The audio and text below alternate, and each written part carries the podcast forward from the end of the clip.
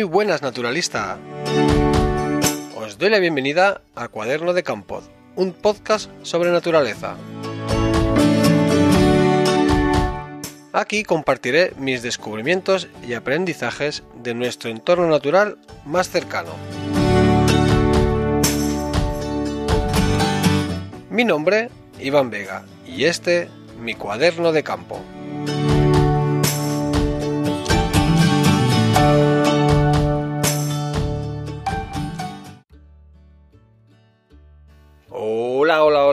Naturalista. Muy buenas, ¿cómo estamos? Segunda página de mi cuaderno de campo. Hoy te quiero hablar de una noticia que se ha hecho pública durante el mes de junio y que ha tenido pues bastante, ha sido bastante mediática. Podríamos decir que ha sido una noticia muy mediática. Te explico un poquito.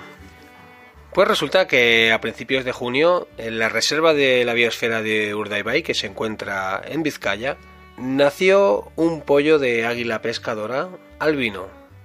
Los padres de este águila pues eh, se llamaban Roy y Landa.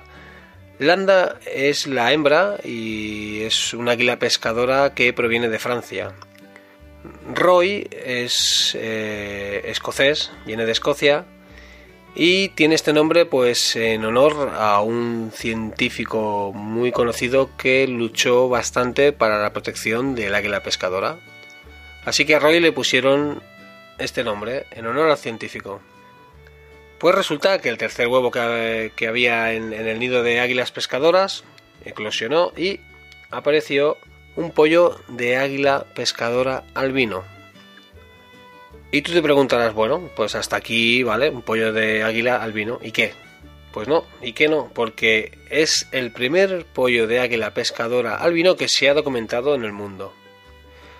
El nacimiento generó tanta expectación que se creó pues eh, una legión de seguidores en las redes de este pollo.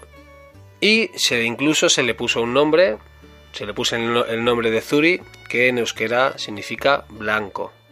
Los responsables de la reserva de Urdaibai ya advirtieron que, que, el pollo era el tercero de una nidada, había nacido el último, era el más pequeño de los tres y bueno, pues no, no había nacido muy fuerte. Y ya avisaron de que pues podría ser difícil que este pollo saliera adelante.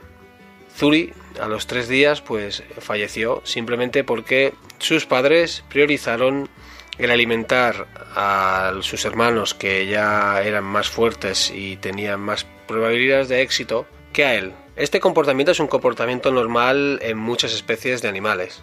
Priorizar que salgan adelante un número pequeño de ejemplares a costa de que hermanos suyos mueran para conseguir tener éxito reproductivo durante ese año si los padres se centran en alimentar a todos, pues podría ser que en una nidada con muchos pollos o con poca disponibilidad de alimento, pues fallecieran todos los pollos, falleciera toda la nidada. Pero en cambio si los padres se centran en alimentar a los pollos más fuertes, pues tienen el éxito reproductor asegurado ese año.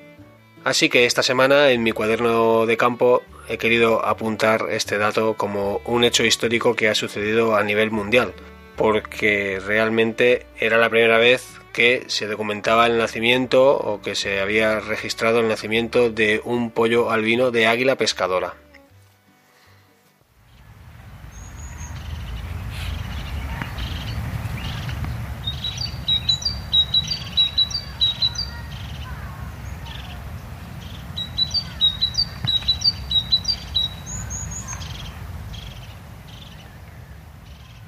Venga, y ahora dejando aparte el tema este de actualidad, te voy a explicar lo que yo apunto siempre el día 1 de enero de cada año en mi cuaderno.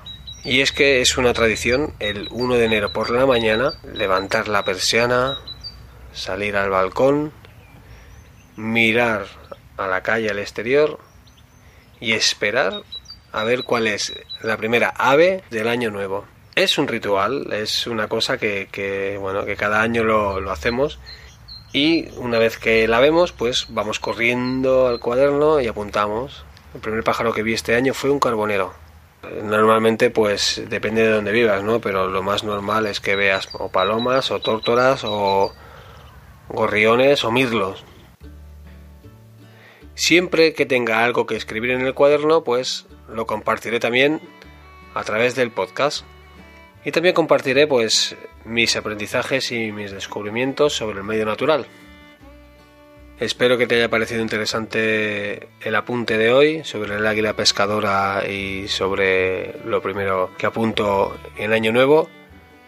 Y simplemente recordarte que tanto en TikTok como en Instagram como en Twitter me puedes encontrar como Hola Iván Vega, con H, hola con H, ¿vale? Hola Iván Vega.